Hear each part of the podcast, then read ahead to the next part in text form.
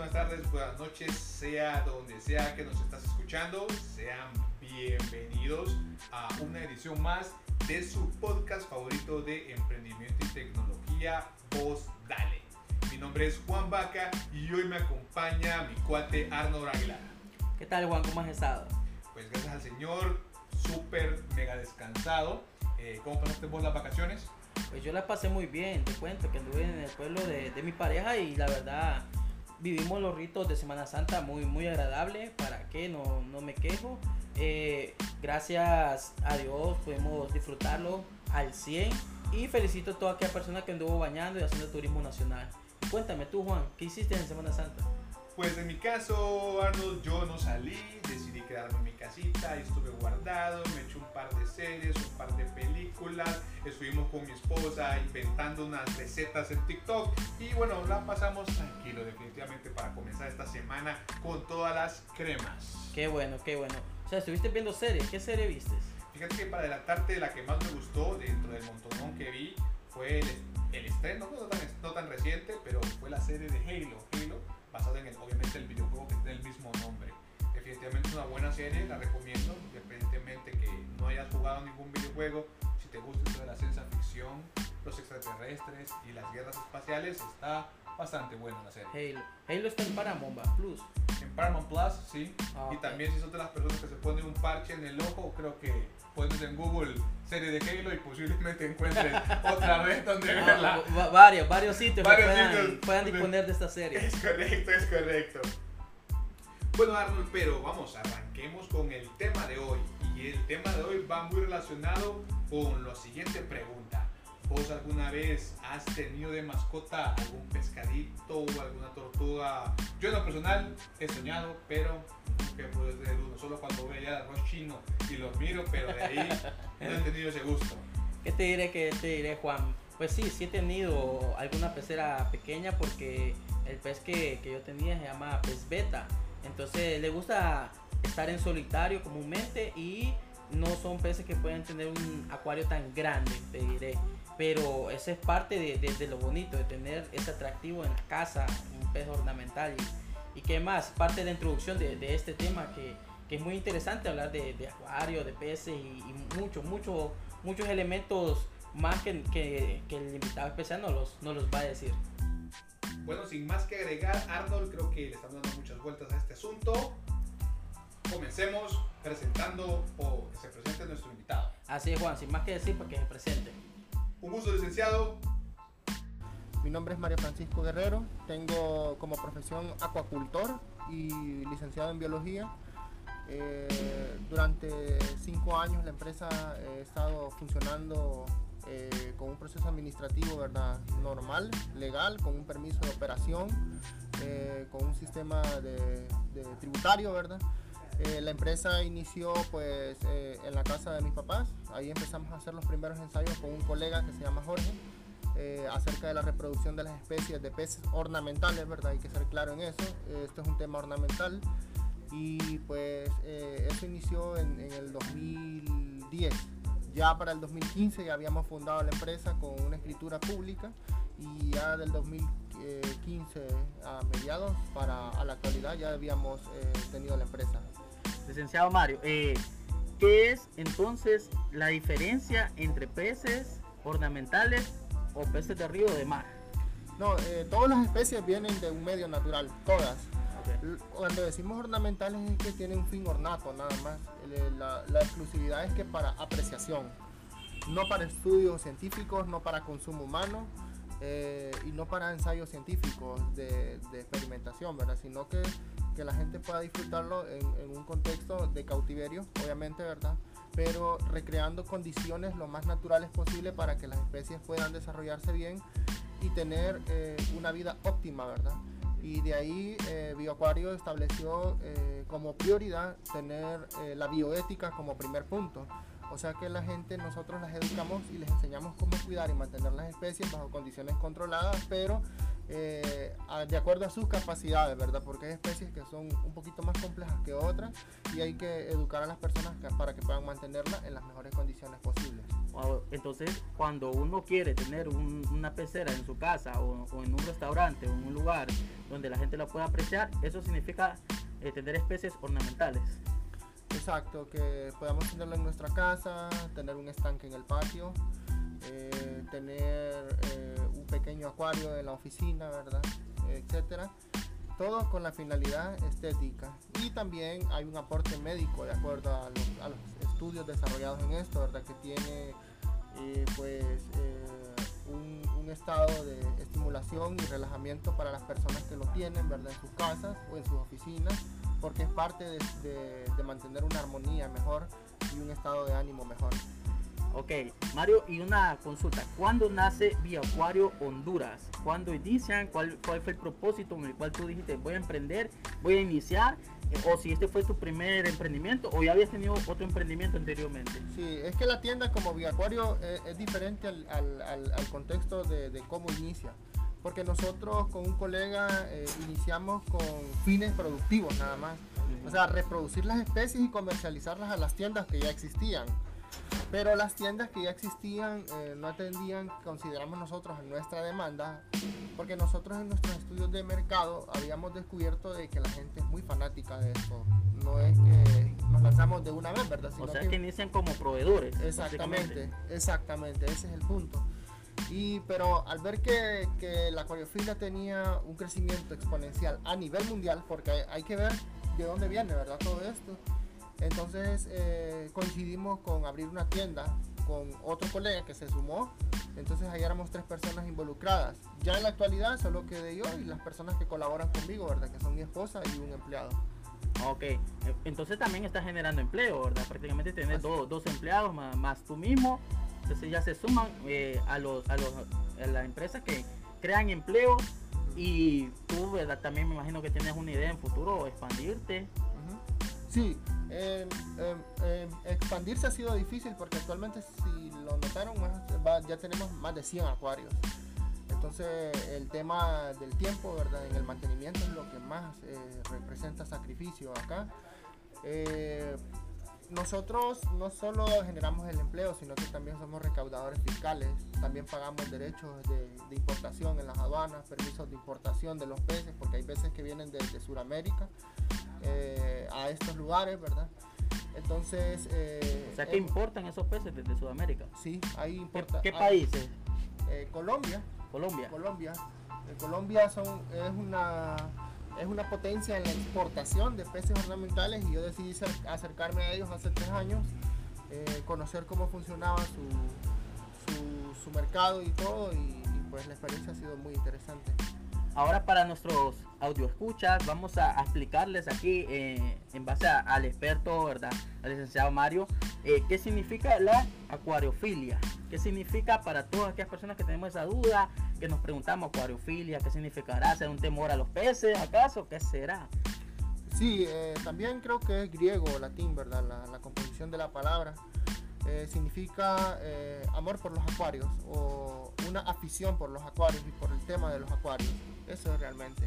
Entonces, escuchan, ¿verdad, chicos? Que es un amor por los acuarios o una un, pasatiempo que nosotros podemos tener, pero un pasatiempo diferente, bonito, agradable. Eh, creo yo que los peces transmiten mucha paz, mucha tranquilidad y podemos estar viéndolos hasta por, por tres horas, ¿sí? Y no, no pasará nada, ¿verdad, chicos? Más bien nos llenaremos de energías. Así que vamos con la siguiente, el, el siguiente eh, motivo del por, por, el cual nosotros estamos aquí es darle a entender a la gente el proceso, cómo inicia este proceso desde que un pez lo, nace, ¿verdad? desde su huevo, lo, lo crían y cómo llega hasta una pecera donde ya está ornamentada, donde ya tiene todos sus elementos. ¿Qué componentes eh, conllevan? Porque me imagino que no le ponen tierra normal, va, ni piedras normales, va. No, o sea, no van a la calle, recogen una piedra y la ponen, va. Entonces, ese proceso igual, eh, tú también eh, me gustaría que nos expliques eh, las temperaturas y, la, y qué significa tener un filtro en una pecera. Sí, bueno, los peces se escogen de acuerdo a las necesidades, ¿verdad?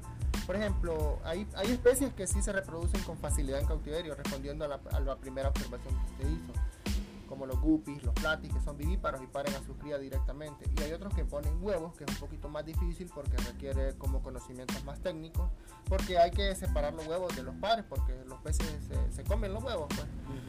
Entonces, eh, esa es la primera pregunta. En la, en la, segunda observación, que es cómo mantener un acuario, ¿verdad? Y con su filtro. Eh, el filtro lo que realmente hace es mantener la calidad del agua. Por eso es importante tener un filtro. Eh, a veces la gente confunde la, pregunta y me dice, ¿hay peces que viven sin oxígeno? No, todos requieren oxígeno, solo que la forma en que lo recogen es diferente. Hay, formas distintas en, que, como los betas, por ejemplo, que son anabántidos, que recogen el aire atmosférico. Eh, o sea que ellos salen a la superficie a recogerlo. Exactamente, eh, por su sistema de respiración. Y los otros que, utilizan las branquias común y corriente de los peces, como los platis, los cebra, los peces dorados, tienen que tener bien oxigenada el agua para poder eh, obtener suficiente concentración de oxígeno y, y hacerlo llegar a su sistema, ¿verdad? Para poder desarrollar sus procesos metabólicos normales el filtro, el tamaño del filtro influye dependiendo del tipo de pecera y cuántos peces tenga. Exactamente, o sea, el filtro se escoge de acuerdo a la capacidad de movimiento de agua y, sistema de filtración que tiene y materiales filtrantes internos y eh, eh, de acuerdo al volumen eh, de agua y la densidad de los peces. Imagínense, mi gente, estamos viendo, ¿verdad? Eh, un proceso que es arduo, el llevar a cabo una acuariofilia en, nosotros, el llevar a cabo un sentir por, las peceras, por los peces ornamentales, y es todo un proceso. Ahora, eh, dame el dato entonces cómo hacen con las piedras, que, cómo las seleccionan las piedras. Ah, sí. Y los eh, palos, porque también les ponen palos. Sí, los sustratos, que son las arenas y, la, y toda esa vaina, tienen que ser generalmente inertes y cuando se ocupa tierra para las plantas, ¿verdad? Porque las plantas ocupan tierra, plantas acuáticas, estamos hablando de plantas de verdad, no son de plástico, eh, se hace una tierra como selecta, ¿verdad? Para poder eh, desarrollar eh, un proceso normal, natural interno, ¿verdad? No una tierra que perturbe la calidad del agua. Y los sustratos de preferencia inertes, no importa la colorimetría que tengan o la granulometría, sino que no, no tengan propiedades que, que alteren mucho la calidad del agua y los troncos igual, maderas bien específicas, ¿verdad? Que no produzcan eh, resinas en el agua, por ejemplo no podemos agarrar un pedazo de pino y ponerlo ahí, ¿verdad? Sino que generalmente son eh, maderas que han pasado mucho tiempo en el agua, ¿verdad? Raíces. Eh, de sauce, de mangle, etcétera. O sea que la, la, madera de los tronquitos, los palitos de sauce y de mangle eh, tienen que haber estado de un determinado tiempo dentro del agua. Exactamente, ya seco ya. Ya seco. Se pueden recoger en la playa o en un río, pero eh, por ejemplo, como sabemos es prohibido ir a cortar un mangle, ¿verdad? Y meter eso no se puede hacer. Usted va a la playa y más que seguro va a hallar un tronco que ha pasado mucho tiempo ahí en el mar y lo ha sacado eh, a la playa del mar o va a un río y también se encuentra una pieza ya vieja, antigua y solo hay que olerlo. Obviamente hay que tener algo de experiencia para escoger la mejor madera. Ok, y conforme al agua, ¿es necesario tener agua salada o agua dulce? Depende de las especies también. Hay peces que son de agua salada y hay peces que son de agua dulce. Eh, como les eh, como reitero, es de acuerdo a la, calidad y a las condiciones que la gente le pueda brindar a los peces. Los peces de agua salada son un poquito más complejos porque la sal hay que prepararla, ¿verdad? Perdón, el agua hay que prepararla con sal. Hay una sal especial para acuarios y entonces nosotros preparamos el medio para que los peces puedan vivir bien. ¿Aquí en Vía Acuario venden esa sal? Sí, sí la vendemos. Sí la venden. O sea, vende una persona que nos esté escuchando, quiere un acuario de agua salada. De agua salada, puede venir aquí a comprar ya el agua preparada o la sal para preparar el agua. No, la sal. La sal. Sí, la sal. La sal, ok. De igual forma, también tenés peces de agua salada. Sí, sí tenemos. Eh, eso varía, ¿verdad? A veces hay disponibilidad y a veces no. Pero se, pueden hacer, se puede hacer una orden, un pedido. ¿Ahorita tenés algunos? ¿De qué, de qué tipo? No, ahorita no hay de agua pero Sí, pero sí trae. Sí, eh, mensualmente vienen como peces payasos, amicelas, peces fáciles.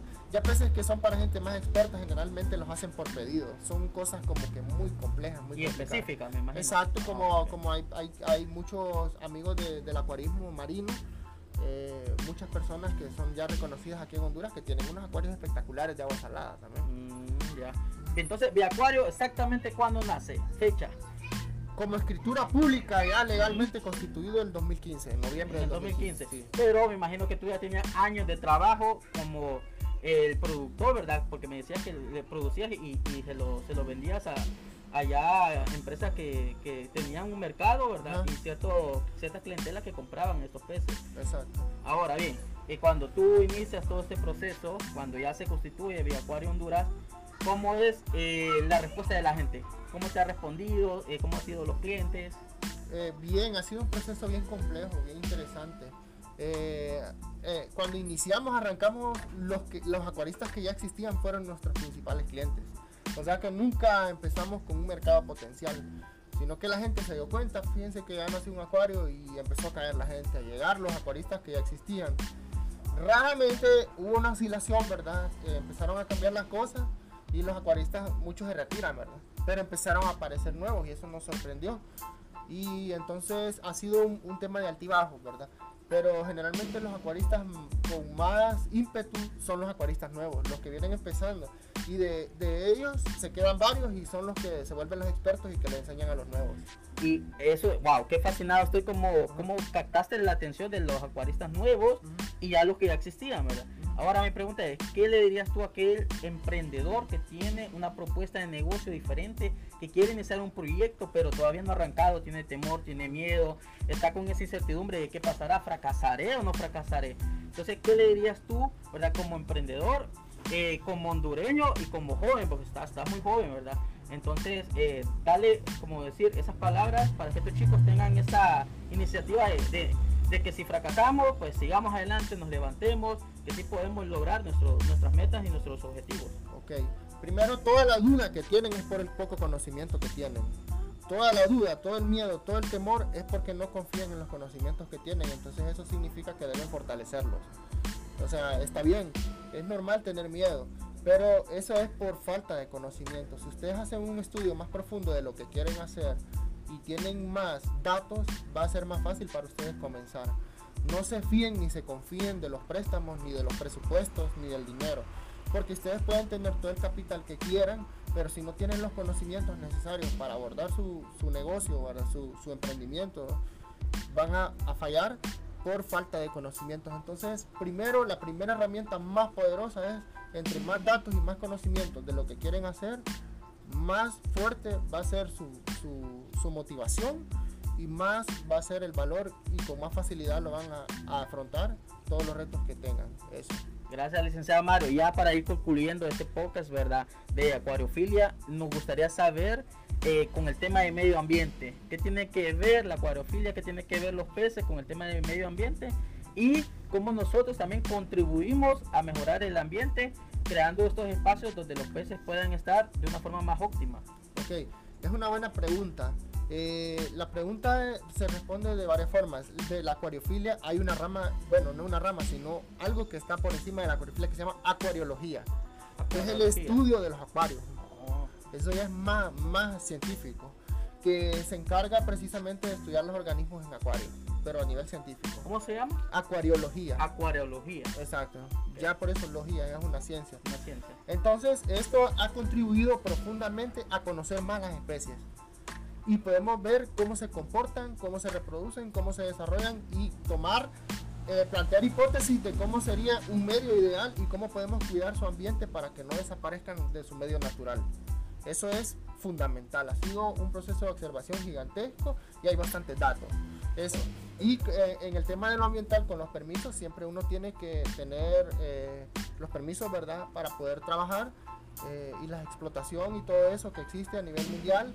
Eh, también tiene que conocerlo, ¿verdad? Para poder eh, saber qué especies puede comprar y qué especies no. También, ¿verdad? Porque hay que tener cuidado. Hay unas especies que son invasivas y hay que evitar más bien traerlas al país.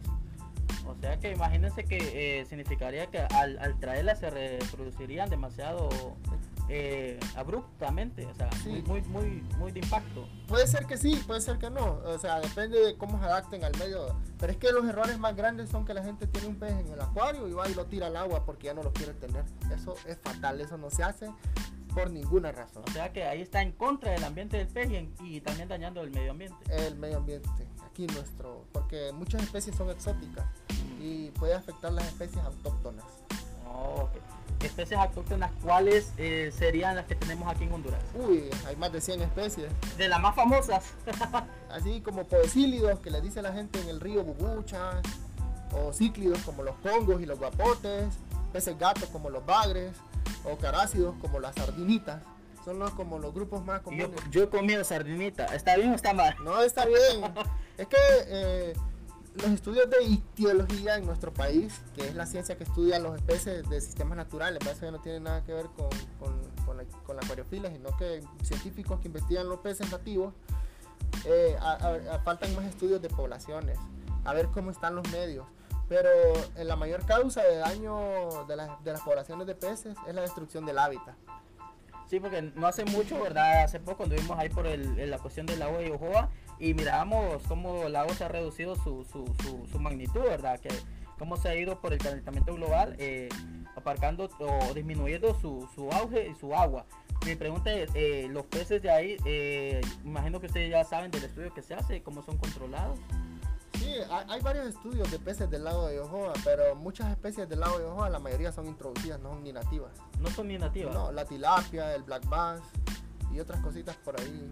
O sea que es, a Está eso, to- totalmente perturbada la a eso nos llamamos de invasión, ¿verdad? Sí, A claro. eso, que cambia totalmente eh, la atmósfera de los peces y cuáles eran los peces nativos, cuáles ya prácticamente han desaparecido. Posiblemente, como le digo, hacen falta más estudios, pero eh, el tema del lago de Ojoa es un tema súper complejo, ¿verdad? Porque es un área declarada, área de uso múltiple. Entonces, ah, eh, las regulaciones que ahí se dan son bien complejas también.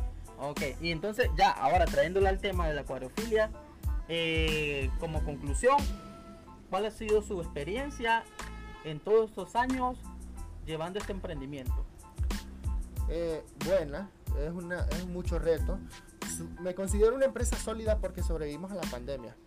O sea, eso, eso es un mensaje fuerte de mi, de mi positivismo, ¿verdad? A pesar de todos los compromisos que se recogieron, casi obligatorios, ¿verdad? Porque la, la, la, la situación nacional y mundial prácticamente noqueó los negocios. No, no, no operen. Ese fue el mandato. No trabajen, enciérrense y vean cómo sobreviven. Entonces tratamos de tomar las mejores eh, ideas, ¿verdad? Para poder mejorar nuestras ventas y tratar de mantener el, el balance del negocio, la armonía. Y eh, eh, digamos que ha sido una experiencia positiva y dura al mismo tiempo, pero es parte del trabajo, ¿verdad? No, yo no solo me fijo en las ganancias económicas, sino en el crecimiento personal y el del negocio. Definitivamente es lo que más me hace tener confianza en el negocio, ¿verdad? Wow, ha sido sorprendente toda esta plática que hemos tenido con el licenciado Mario, ¿verdad Juan? Uf, increíble. eh, definitivamente muchas cosas de las que él mencionó eh, yo completamente las desconocía. Como te mencioné, eh, yo pensé que tener una pecera era únicamente, ah, agarro agua de grifo, tomo los pececitos que pesque o que me regalen, los echo y ya tengo para que me dure mucho tiempo. Así es. Ha sido una lección para todo aquel que quiere una pecera ornamental. De igual forma, ¿verdad, Juan? Eh, ya estamos finalizando el podcast sobre acuariofilia e invitamos a nuestros audioscuchas a que nos sintonicen en el próximo capítulo. Muchas gracias al licenciado Mario Guerrero. Muchas gracias a todos ustedes quienes escuchan. Hasta la próxima. Gracias, gracias. Así que los invitamos a que nos den follow en todas nuestras redes sociales. Estamos en completamente, nos pueden encontrar en todas las redes como Vos Dale el podcast. También los invitamos a seguir las redes sociales del licenciado Mario, que aparece como Bioacuario Honduras también en todas las redes sociales. Así que sin más que agregar, señores, muchísimas gracias por su tiempo y hasta el siguiente podcast.